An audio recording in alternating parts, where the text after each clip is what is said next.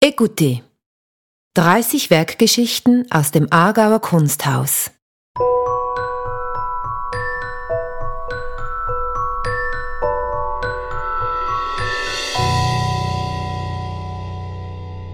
Wie Sie vielleicht wissen, ist das Aargauer Kunsthaus bekannt für seine herausragende Sammlung an Schweizer Kunst. Rund 20.000 Werke vom 18. Jahrhundert bis in die Gegenwart befinden sich mittlerweile in unseren Depots. Regelmäßig haben sie in verschiedenen Ausstellungen ihren Auftritt. Jedes dieser Werke zeichnet eine eigene Biografie aus. Auf unserer Sammlung online machen wir diese Geschichten via Werkbeschreibungen zugänglich. Das Ausstellungsjahr 2022 steht ganz im Zeichen der Sammlung. Zu diesem Anlass haben wir 30 Werke ausgewählt. Über den Podcast werden wir diese nun auch akustisch erfahrbar machen.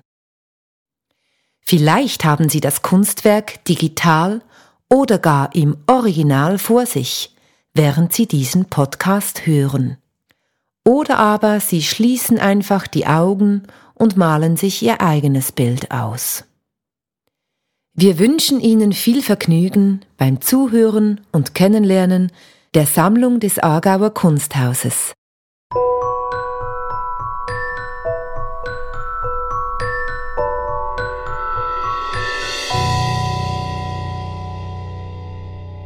Albert Anker Das Kinderbegräbnis 1863 Die dörfliche Szene beschreibt ein Begräbnis.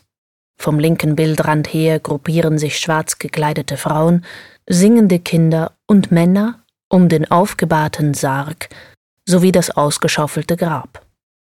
Im Bildhintergrund sind die seitliche Kirchenfassade, eine Trauerweide und eine Friedhofsmauer erkennbar. Das Werk Kinderbegräbnis von Albert Anker zählt zu einem der bedeutendsten Frühwerke des Malers aus dem bernischen Inns und führt die für ihn charakteristische vielfigurige Komposition, angeordnet in bildparallelen Schichten, vor Augen.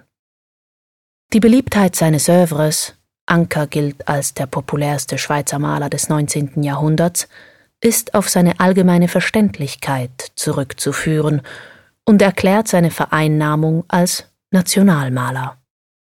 Anker findet rasch zu jenen Bildthemen, die seiner Kunst den unverkennbaren Stempel geben, die Menschen einer ländlichen Gesellschaft bei alltäglichen Begebenheiten. Bereits früh wird Ankers Leben vom Tod geprägt. Neben zwei seiner Geschwister und seiner Mutter verliert er auch zwei seiner eigenen Kinder. Der Künstler malt 1869 seinen zweijährigen Sohn Ruedi auf dem Totenbett augenscheinlich ein Versuch, die erfahrene Tragik zu bewältigen und zu überwinden.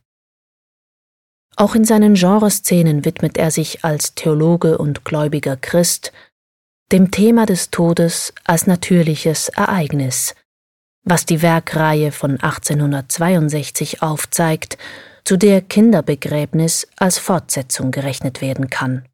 Der Inser Legende nach hatte sich ein Mädchen am Tag vor dem Schulexamen an einem Dorn verletzt. Die Verletzung mündete in einer Blutvergiftung, der das Kind wenige Tage später erlag.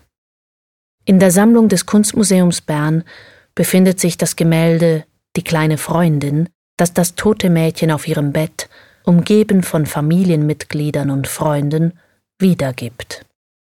Ein weiteres Werk mit gleichem Titel zeigt ein blondes Mädchen mit Weizenstrauß in seiner rechten Hand, das seine linke einer schwarz gekleideten Trauernden reicht.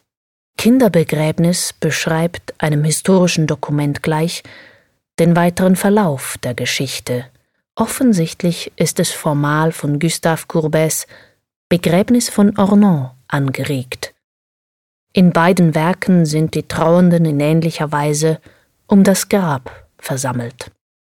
Darüber hinaus aber hat Ankers Gemälde mehr mit der französischen Genremalerei der Restauration und der Julimonarchie gemein, als mit Courbets revolutionärem Werk, obwohl Anker sehr wohl über die avantgardistischen Strömungen in der Kunstwelt informiert ist. Dem Bild Ankers fehlt das Format eines Historiengemäldes, der unmittelbare Realismus und Courbets Modernität. Courbet lässt das Genrebild hinter sich und zeigt in einem Gruppenbild die Bewohner seines Heimatdorfes Ornans in städtischer Kleidung, folglich als vollwertige Teilnehmer am politischen Geschehen. Ankers Wurzeln sind in der spätromantischen Genre-Tradition verankert, für die die folgenden beiden Hauptmerkmale bezeichnend sind. Einerseits wird der bürgerliche Moralwert hochgehalten, andererseits besteht die romantische Tendenz zum Pittoresken, das im scheinbar einfachen, natürlichen und echten Leben ländlicher Gegenden zu finden geglaubt wird. Als direkte Folge des romantischen Nationalismus im ausgehenden 18. bzw. beginnenden 19. Jahrhundert setzen die romantischen Genremaler in ihren Werken nationale und regionale Schwerpunkte, die von einem Streben nach Einfachheit und Spontaneität begleitet werden.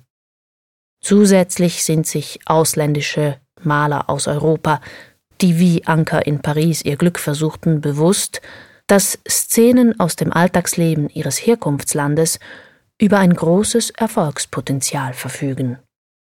Auch Anker bevorzugt für die Salonausstellung eine Auswahl von Genredarstellungen aus der Schweizer Heimat, um sich von der Masse der beteiligten Künstler abzuheben. Dies will aber nicht heißen, dass sich Anker bloß nach dem künstlerischen und finanziellen Erfolg richtet.